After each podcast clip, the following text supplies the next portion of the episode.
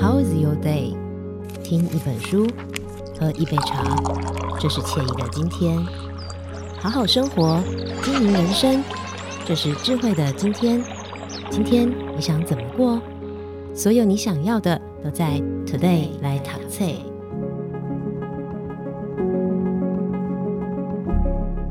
大家好，欢迎收听 Today 来读册。呃，我是笑瑜。啊，我们在呃成长过程当中呢，多多少少都会接收一些不合理的语言啊。比方说，我是为你好啦，你笨啊，然后你就是怎样怎样啊。哎，慢慢慢慢的，我们会发现说，哎，这些东西会变成内化成我们自己的语言。好，就是我们会时不时可能在嗯、呃、工作不顺遂啊，或者是遇到一些事情的时候，我们就会告诉自己说，哎，我就是很笨，啊，我就是很迷糊，哎，我就是很不配啊，我就是不配人家不值。的人家爱，那这些所谓的暴力语言，它内化成我们自己的所谓的暴力录音带的时候，我们要怎么样让它停下来呢？好，我们在接下来跟大家分享这本书籍，它叫做《你说的是爱还是伤害》。我们先从停止伤害自己开始。那么在今天呢，邀请到的是这本书籍的作者，那么同时也是资商心理师陈庭轩心理师来到节目当中跟大家分享。好，你好，你好。所以我们刚刚说的暴力录音带是在老师这本书当中提到的。那这种暴力录音大家其实很难停下来耶。我们要怎么做才能让它不要一直播放呢？从我自己的理解，跟我自己跟伙伴互动的经验来说，我自己会发现，要能够停下来，最前面最前面的一个前提就是你要先认得它。可是。我们因为有很多的过程里头，比方说我们在家庭被养育的经验，或者我们在社会化的过程里，比方说电视上新闻转开或者什么东西转开，就告诉你说哦，多少钱要赚到第一桶金，嗯，然后多少你的薪资有没有位有没有到达中位数，就是你会有很多东西，你会忍不住就觉得如果我有怎么样就可以怎么样，嗯，就或者是或者是如果有。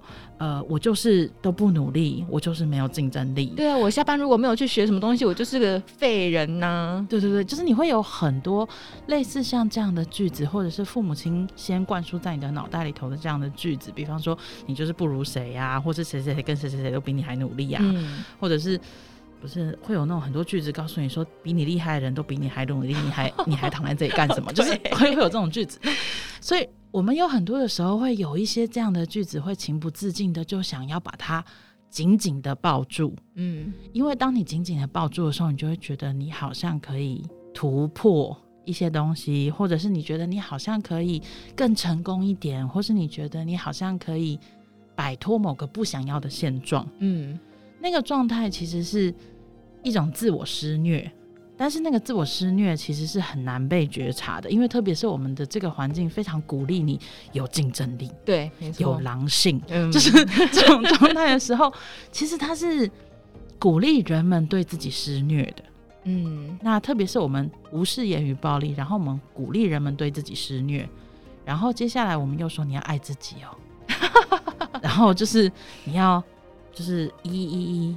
光棍节双小魔法小卡给他刷下去，就是我觉得它其实是一个一套的，怎么讲？没有一整套社会价值观，对，然后没有要让大家真的好好的体贴跟靠近自己，真的好好从善待自己去善待别人。嗯，我觉得这件事情是是难的，因为如果我们没有办法发现有一些句子其实像是毒，然后它一直被放在我们自己的心里。然后你一直紧紧的抱着那个东西，因为你觉得，哎，我就是有这个东西，我现在才会这么成功。对啊，就是、人家都悬梁刺股嘛，对不 对？卧薪尝胆，对呀对呀。然后所以你就会觉得，哎，我们就是因为有了这些，所以我们现在才可以跟人家过不一样的生活，或者是类似像这些句子，所以你就会觉得，哦，我好像应该要更紧的抱着这些东西的时候，其实它是很辛苦的事情。嗯，我们会很难。去跟这样的状态去谈说，所以你应该要怎么善待自己？嗯，因为对他来说，那不是不善待自己，那个就是善待自己，因为让自己更好。对，我就会更有余裕，更能够干嘛？户头进账会更好，对，更卓越，对，更被这社会认可。对，我觉得这里面会有一些东西是是是辛苦的，是难的，所以他如果能够。因为，比方说，像我们的课程的同学，他们不见得会是对心理学很有兴趣来上课的。对。那但是，当他们开始能够去区辨什么是言语暴力之后，通常接下来会问的问题就是：老师，那我要怎么样停下对自己的暴力？这个问题才会接在前面那个问题的后面才会出现。嗯但是当我们还没有能够认得言语暴力的情况的时候，我们接下来要谈你要善待自己啊的时候，接下来所有人都会很焦虑，因为搞不清楚善待自己是不是就是我很自私，嗯，搞不清楚是不是这个东西，我如果很善待自己，那他怎么办？这些过程都会变得很混淆。但是我觉得很重要的事情是，如果我们能够认得言语暴力，包含别人对自己的施暴，以及自己对自己的施暴，这些句子能够认得的时候，我们才能够慢慢发现，OK，好，现在这些句子又出现了，他又来了，你怎么这么没有用？或者是你就是不像别人一样。那这些句子当他又出现了的时候，我们就能够哦发现哦，他飘过来了，嗯，这句是暴力的，嗯，不要理他。哦，不要抓住他，或者是嗯，我知道他是暴力的了，把他贴上个标签，这句是暴力的，不要再让他继续进到深根伤害自己，然后从伤害自己感觉到嗯，我应该要卧薪尝胆，就是我觉得那个东西是它会一连串，就是又再跑出来这样子，然后它是一个一个一连串的过程，嗯，我我觉得确实他。蛮需要先认得这些字句，比方说，嗯，为什么我就是不能像别人一样活泼呢？哦，我觉得这很多社会价值是我们崇尚活泼又外向的人，但是对于所谓内向的人，就会相对，为什么不能像别人一样那么能言善道？为什么不能在社交场合很自在的相处？就是。诶、这种很多会出现在那所谓的内在者的身上。哦，那当然，我觉得像刚刚摄影师提到，其实这个就是所谓的暴力的言语，我们逼迫自己要跟别人一样。所以，如果不太清楚什么叫做言语暴力的，拜托看这本书，或者是听我们上一集节目，我们有告诉大家哈。但是，我觉得它确实是一个蛮需要一个一点一点的过程。所以，刚刚心理师提到，我们就是认得他们之后。当他出现的时候，我们就是知道他出现，然后让他过去，这样就可以停下来了吗？我觉得他的影响，他会很需要一个东西，叫做善意的环境。嗯，那善意的环境这件事情，也是在我们的互动里面。举例来说，假使我们今天旁边有一个人，每天告诉你嫌你是因为爱你。哦，然后每天照三餐嫌你，嗯，那这个过程里头，我们当然就会认不得什么叫做好，什么叫做对我好，什么叫做照顾我跟尊重，这些事情本来就是理所当然没有办法理解的事情。嗯，那可是如果当我今天开始能够分辨言语暴力的时候，我就开始能够有能力移动我的位置。举例来说，像呃我自己在就是能够写这本书之前，我也发现，哎，我身边的朋友好像换了一轮。哦，对，就是 怎么了？我我哎，这不是我主动做的，而是不小心被动的过程里头就发现，哎，有一些人他们会对我的东西有兴趣。嗯，那我觉得对我来说有趣的事情是，以前的经验里面会是习惯你要跟我一样，我才觉得有安全感，嗯，而且我觉得这个东西是好的，OK 的，我在你身边我觉得安全。可是等到诶，随着我自己整理这本书的过程里头，我也渐渐的发现，其实你跟我不一样，但我开始可以认得，透过言语暴力，我可以开始认得你跟我不一样，但你是一个可以信任的人。我觉得那个过程是很特殊的，就是他从一个我们要用共同的创伤把彼此绑在一起，慢慢的、慢慢的能够移动到一个。哎、其实你跟我不一样，但是我开始能够认得我们不是那种会对彼此施暴的关系，所以待在你的身边，我觉得很自在。我觉得这样的关系应该会是在接下来的文化社会里面很重要的一种关系，也就是我们不一样，但是没有谁不好。可是这个东西是偏偏又刚好有一点点难，因为我们要能够接受。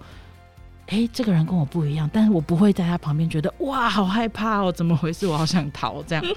我觉得这件事是有趣跟重要的事情。嗯，哇，我觉得感觉好像可以，我们可以建立一个什么非语言暴力王国之类的，进来的人要先有一轮审核。但是我觉得其其实真的是蛮有趣，我觉得这也是心理学。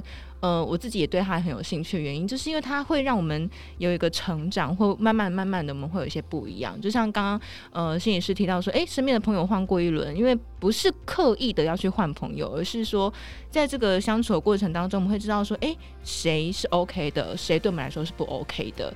当我们越来越有意识的时候，我们可以帮自己营造一个友善的环境，对不对？我们这个友善环境不一定是要被动的等待。而是我们可以去自己选择朋友也好，或者是选择一个环境也好，让我们可以更自在去面对这些所谓的言语暴力这件事情。嗯，好，但是我们刚刚一直讲到言语暴力这件事情啊，既然我们也指认了，然后也呃知道了怎么样停下这些暴力录音带之后呢，我们要来聊聊那所谓的非暴力沟通、非暴力语言，它应该是长什么样子呢？嗯。非暴力沟通，其实我觉得，呃，它的步骤很简单，就是如果大家去翻这类型的书籍的话，它其实讲的就只有你让你的语言里面尽可能只有四件事。第一件事是观察，也就是我只描述我看到的、我听到的。那可是这些事情在过程里面，我们时常会加很多东西，比方说我就是。看到你就是个没录用的人，就是它里面会加一些评价进去。哦，那第一个是我要跟你澄清，我跟你核对，我们看到的东西是不是一样？也就是我知道我可能看到的不是全貌。嗯，那但是这个东西在。时间有限、速度有限的情况下，我们通常很难做到。而且我们通常会有很多，当我今天是有权利的人，比方说我是爸妈，我是老师，我就会说，看到你就是没有用啊，或者看到你就是不准时啊，就是我们会马上下很多快速的判断。嗯，那这个东西就会撕裂这个关系，变得不利。所以第一件事是讲我看到什么或我听到什么。第二件事情是讲。自己的情绪或感受，嗯哼，那这个东西它的目标是作为一个人，在这个关系里头，嗯，我表达我感受到的事情。那这个感受，它其实要讲的是情绪，也就是我可以为我自己负责的情绪。这个情绪是什么？那比方说，我感觉到开心，我感觉到不开心，我感觉到沮丧。但这些事情是我身为一个人被在一个环境里会感觉到的事情，但这说出来并不是你要为我的情绪负责。可是这个区分其实蛮细致的。那如果有兴趣的伙伴，可能要再看书会比较完整。这样，嗯、那第三个部分是去讲我的需求是什么，嗯、也就是我身为一个人，我理所当然可以有一些需要。可是，在很多时候，我们的文化社会里跟养成的过程里，我们会认为我们不配。有某些需要，可是那个需要依然存在，所以他就会像暗夜里骚动的鬼。然后就是你明明知道你应该要去干嘛，但是你做不到。嗯，为什么？因为你有一个需求一直没有被满足，他一直拉着你，不让你移动。那所以那个需求是很重要的，我们要能够去指认它，并且肯定自己是一个人本来就可以有这样的需要。那自我肯定这件事很重要。第四个就是。请求而不是要求，也就是比方说在关系里头，我提出请求，那请求的意思是你是跟我互动的他人，然后我希望能够跟你尽可能一起走得久一点，然后所以不是你要屈服配合我，嗯，而是我们试试看我们有没有办法可以一起走一段，然后如果你有一点点改变，也许我可以跟你两个人都过得更好。那如果你没有改变，我也有别的方法满足我自己的需要啊，比方说包袱款款离开他，就是 去找一个更能够符合自己需要的人，类似像这样子，也就是我有办法满足自己的需要，嗯、但我邀请你跟我在关系里头做一些不一样的事。嗯，对。哦，我觉得这个四个步骤虽然虽然只有四个步骤，但它其实每一个步骤都蛮需要思考的。就是如果我们要这样讲话的话，其实会花蛮多时间。但是你要很好的去观察，然后去体会自己的感受，此时此刻的情绪是什么。我的需要是什么？然后提出一个请求，而且这个请求有可能是被对方拒绝。嗯，我们允许对方有拒绝的空间，嗯，因为他有选择的权利。哇，这个真难。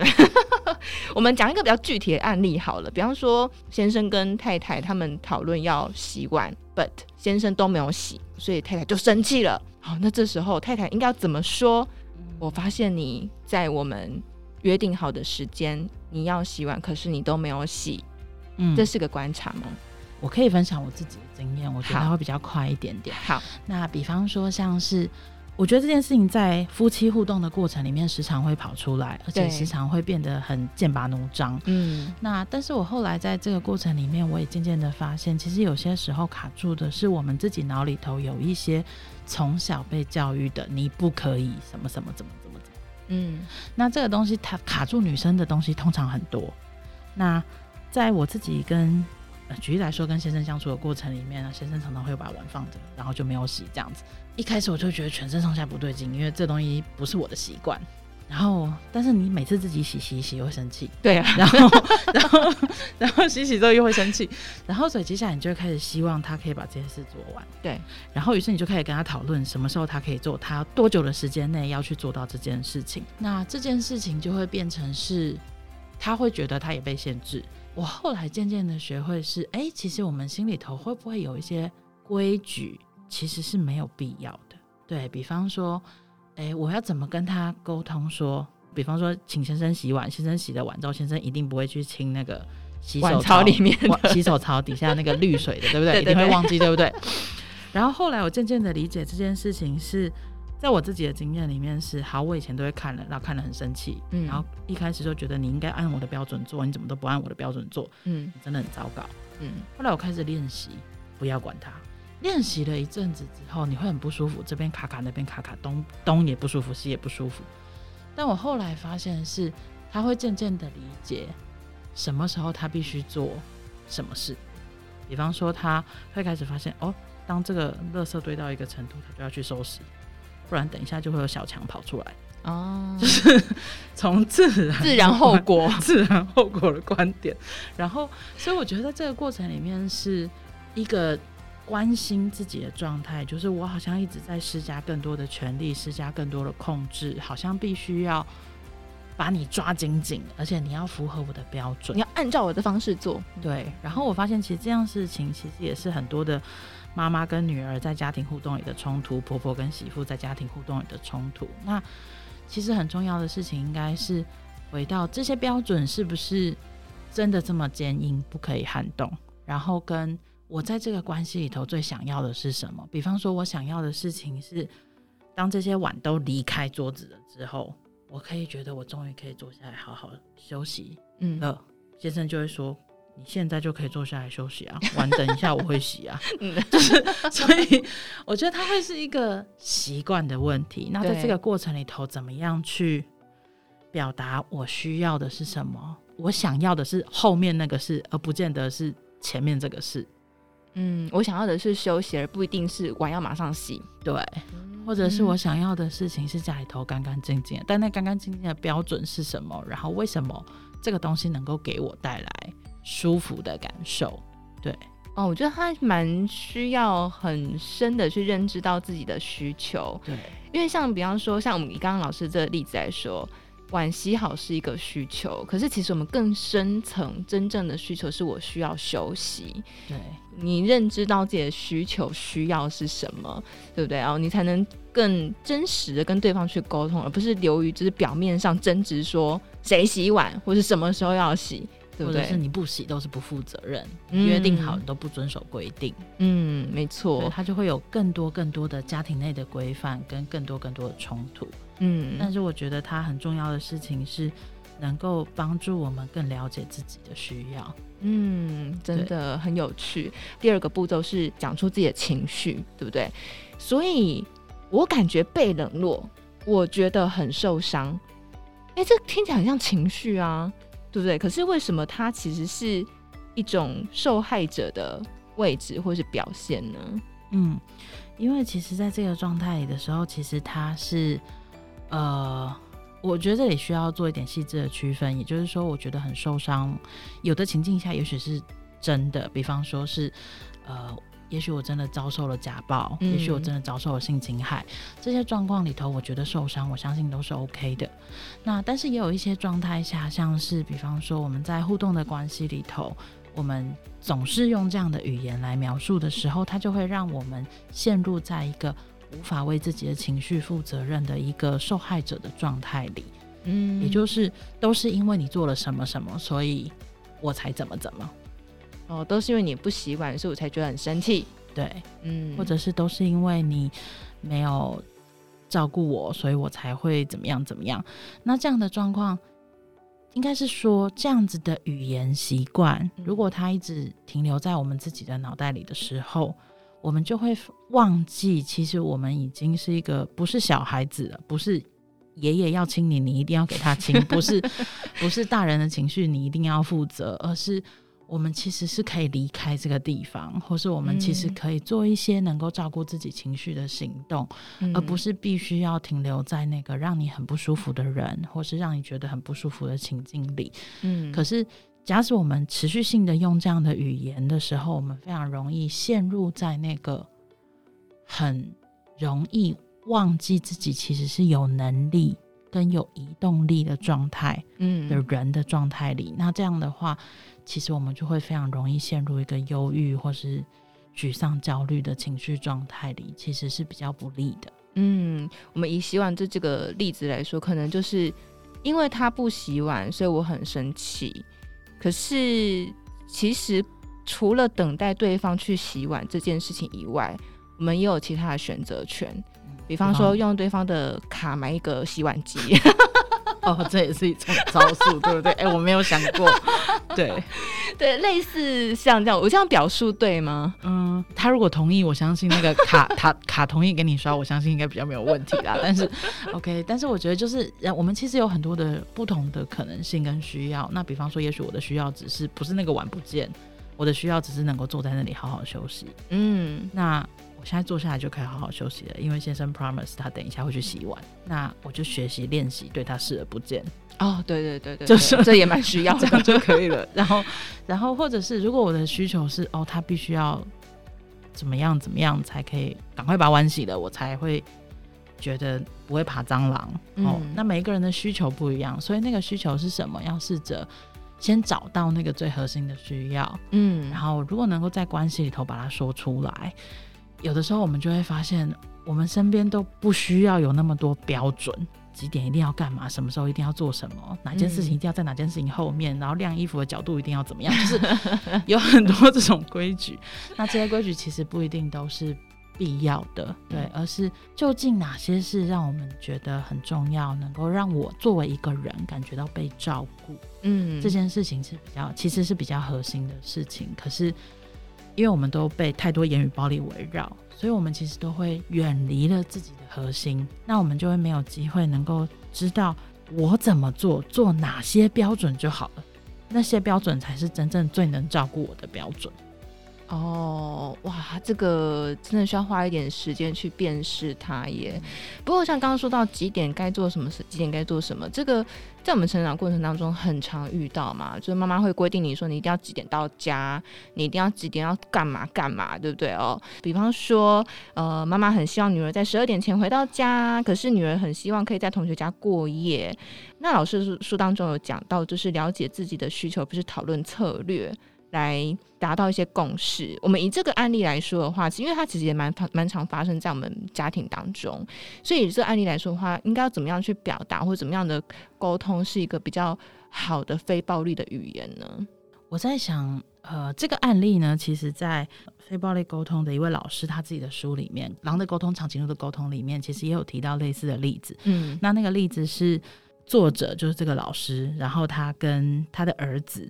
然后他想要去别人家过夜，这样子，嗯，那所以他就会在这个过程里面就想跟他讨论说，我不是很放心你去别人家过夜，那我也不知道你去别人家过夜你会跟人，特别是你是青少年的时候，我不知道你要做什么，做什么，然后你做了什么，万一别人家父母来找我，我也会很担心，所以他就会要跟他讨论，包含比方说我的担心，我的担心是什么。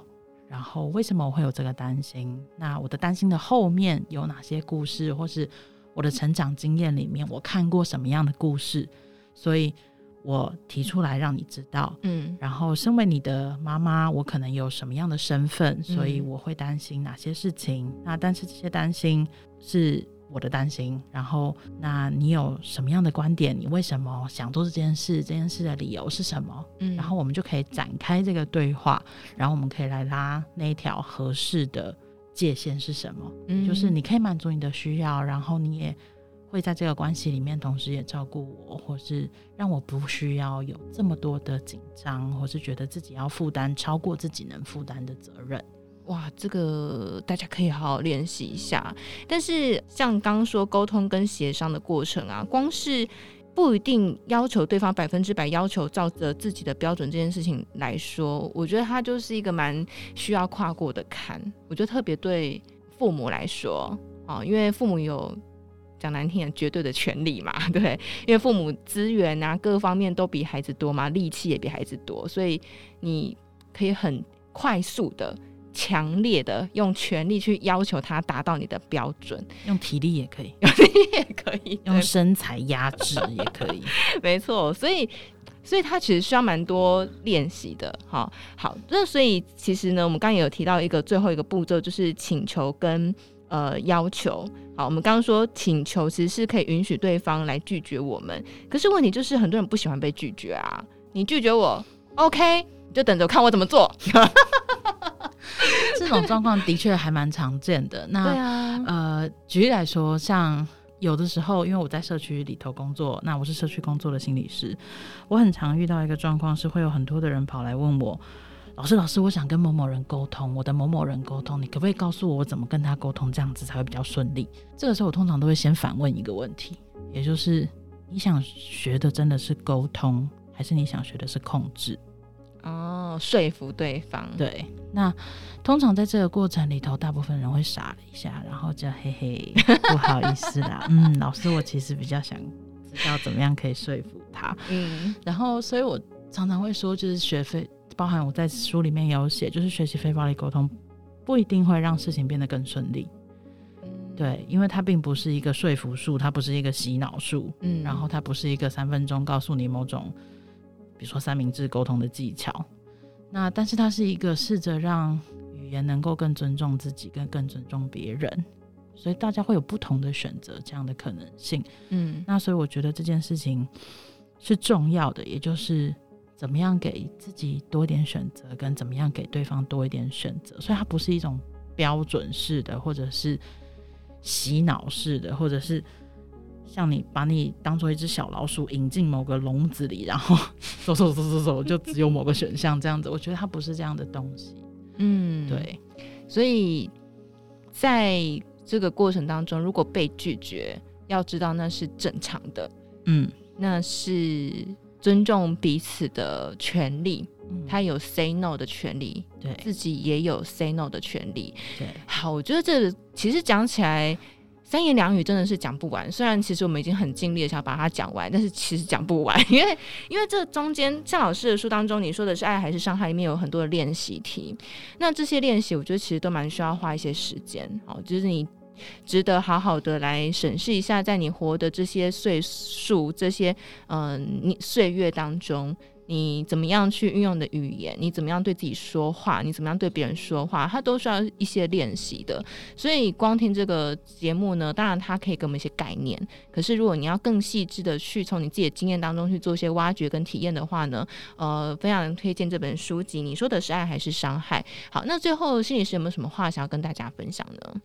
呃，我会希望大家在阅读这本书的时候，假设大家对这本书有兴趣。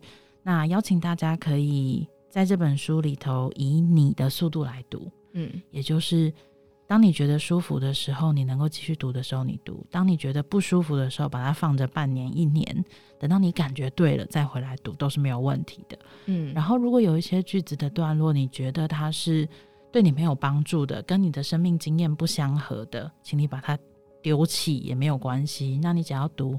对你而言，你觉得感觉对了，跟能够接住你的那些句子，我相信这样就可以了。嗯，好。刚刚摄影师在讲这段话的时候，大家也不要担心，因为书不会一打开就有只恐龙跑出来。但是确实，以我自己在读的经验来说，因为它牵涉很多个人生命的经历，以我自己卡住的点就是，我发现我原来对孩子讲了那么多。暴力语言的时候，我有很多自责跟难过的情绪会跑出来。这时候我其实蛮真的需要蛮需要停下来休息一下。其实我觉得这是一个练习对待自己温柔跟对待别人温柔的一个过程哈。那他很需要练习，但是我也觉得很值得练习，因为当你练习够了之后，你就更知道怎么样跟这个世界跟这个人际的互动相处。好，来跟大家分享这本书籍，叫做《你说的是爱还是伤害》。那么今天呢，也再次感谢我们这本书籍的作者，咨商心理师陈清轩心理师，谢谢老师的分享，谢谢大家。